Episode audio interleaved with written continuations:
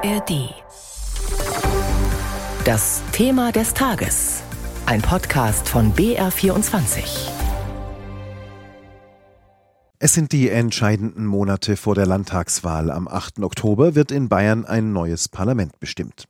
Die Parteien haben ihre Spitzenkandidaten gewählt und sich auf Wahlkampfthemen festgelegt. Auf welche Stimmung treffen sie im Land? Das zeigt der neue BR24 Bayern-Trend. Ralf Fischer hat die Zahlen.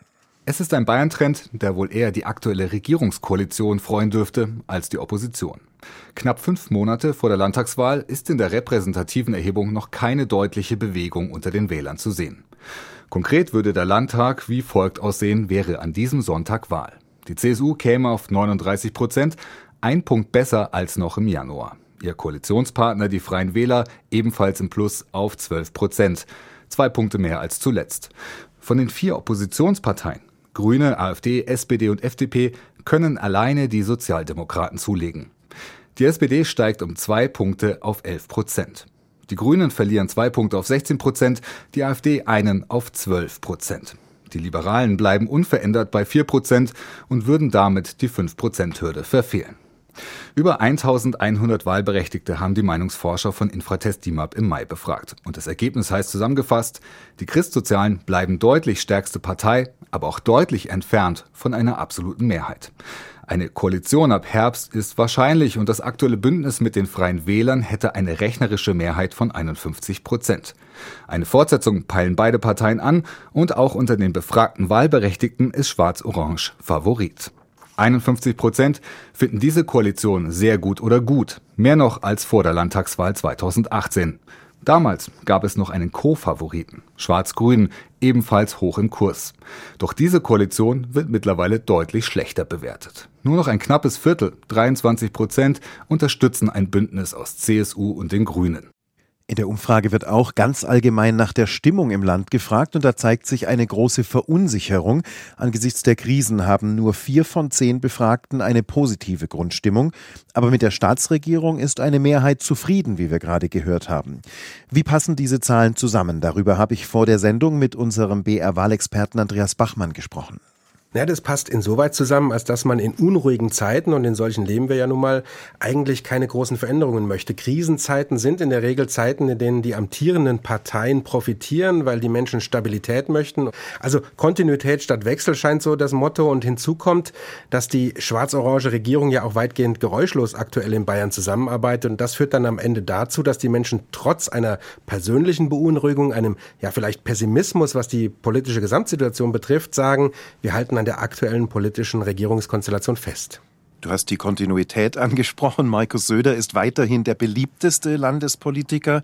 Fangen wir mit ihm an. Welche Eigenschaften schreiben die Wählerinnen und Wähler ihm, ich sag mal, nach wie vor zu?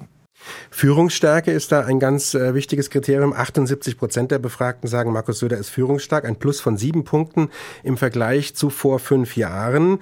Und ein Mensch, der führungsstark ist, der polarisiert auch auf der anderen Seite. Das sagen 76 Prozent über Markus Söder. Auch ein Plus von fünf Punkten im Vergleich zu vor fünf Jahren. Gleichzeitig sagt aber eine ganz große Mehrheit, 79 Prozent, Markus Söder passt zu Bayern. Er ist bürgernah, sagen 59 Prozent. Und er ist sympathisch, sagen 55 Prozent. Da hat er sogar ein Plus von zehn Punkten Punkten im Vergleich zu vor fünf Jahren. Also insgesamt eine durchaus positivere Bewertung von Markus Söder, als es vor der letzten Landtagswahl der Fall war. Aber eine Baustelle, die hat Markus Söder und das ist die Glaubwürdigkeit. Nur 43 Prozent sagen, er ist glaubwürdig. Das ist nahezu unverändert im Vergleich zu 2018. Da hat sicherlich auch die aktuelle Atomdebatte und seine Forderung nach längeren Laufzeiten, obwohl er ja eigentlich früher gesagt hat, er ist für das Aus der Atomkraft. Das hat alles dazu sicherlich beigetragen, dass der Wert Glaubwürdigkeit bei ihm immer noch unter 50 Prozent liegt. Söders Vize, wir sprechen von Freie Wählerchef Aiwanger, der ist auf Platz zwei der Beliebtheitsskala. Der konnte dazu gewinnen. Wie hat er das geschafft? Ja, ich würde so sagen, Hubert Aiwanger ist ja aktuell in aller Munde. Er haut gern mal einen raus, segelt durchaus hart am Wind, redet Klartext, wie man das am Stammtisch gerne hört. Und das schadet ihm offensichtlich auch nicht, sondern das nutzt ihm. Einem anderen Politiker würde man das vielleicht an der einen oder anderen Stelle übel nehmen, aber Hubert Aiwanger scheint den Menschen da einiges äh, durchgehen zu lassen und er profitiert davon und auch die Freien Wähler. Wir schauen mal auf die Seite der Verlierer. Dazu gehören die Grünen, auch wenn sie zweitstärkste Kraft im Freistaat bleiben. Aber gerade war ja die Bremenwahl, auch da haben die Grünen verloren. Leidet die Partei da auch in Bayern unter dem negativen Bundestrend? Ja, ganz sicher leiden die Grünen unter dem negativen Bundestrend und den Schlagzeilen über die Trauzeugenaffäre im Bundeswirtschaftsministerium. Dazu dann noch die Heizungspläne von Robert Habeck, die ja auch von vielen Menschen kritisch gesehen werden. All das führt dazu, dass die Grünen inzwischen weit weg sind von ihren Bestwerten, die wir im Bayern-Trend mal gemessen haben. Das war mal 21 Prozent. Aber man muss jetzt auch sagen, so katastrophal, wie es jetzt vielleicht der ein oder andere äh, interpretieren mag, sind diese 16 Prozent auch nicht. Der ein oder andere hat auch sicherlich befürchtet, dass es noch weiter nach unten geht. Ich denke, dass die Grünen mit diesem Wert 16 Prozent aktuell gut leben können. Die SPD, die hat ja in Bayern auch immer so ihre Probleme mit hohen Werten. Sie gewinnt aber diesmal Punkte dazu, bleibt aber auf Platz 5. Die FDP kann die 5-Prozent-Hürde nicht knacken. Ist da bei den Sozialdemokraten dann jetzt eine Trendwende in Sicht, die die Liberalen nicht schaffen? Ja, Trendwende ist natürlich auf dem Niveau, über das wir hier reden, schwer zu sagen. Aber eins ist klar, die SPD kann offensichtlich von der etwas schwächeren Phase der Grünen profitieren. Im linken Lager gibt es in Bayern ja auch nicht so wahnsinnig viele Alternativen für die Wählerinnen und Wähler. Und diese Alternativen, die haben aber die potenziellen FDP-Wähler, zum Beispiel in Form der Freien Wähler, die noch dazu ja das Wirtschaftsthema in der Regierung besetzen. Und wirtschaftsliberale Protestwähler können außerdem auch noch zur AfD gehen.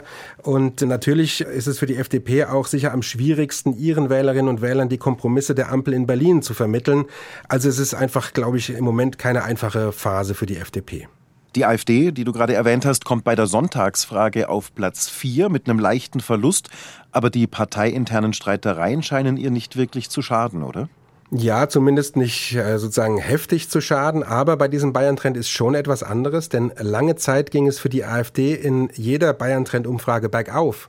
Und jetzt zeigt zum ersten Mal seit Januar 2021, also seit über zwei Jahren, die Kurve der AfD wieder nach unten. Mit einem kleinen Minus, aber doch mit einem Minus von einem Punkt. Also dieser Höhenflug der AfD in Bayern, die ja beim letzten Bayern-Trend mit 13 Prozent ihren Spitzenwert erreicht hatte, dieser Höhenflug, der scheint zumindest mal gebremst, ob er gestoppt ist, das werden wir erst am 8. Oktober erfahren.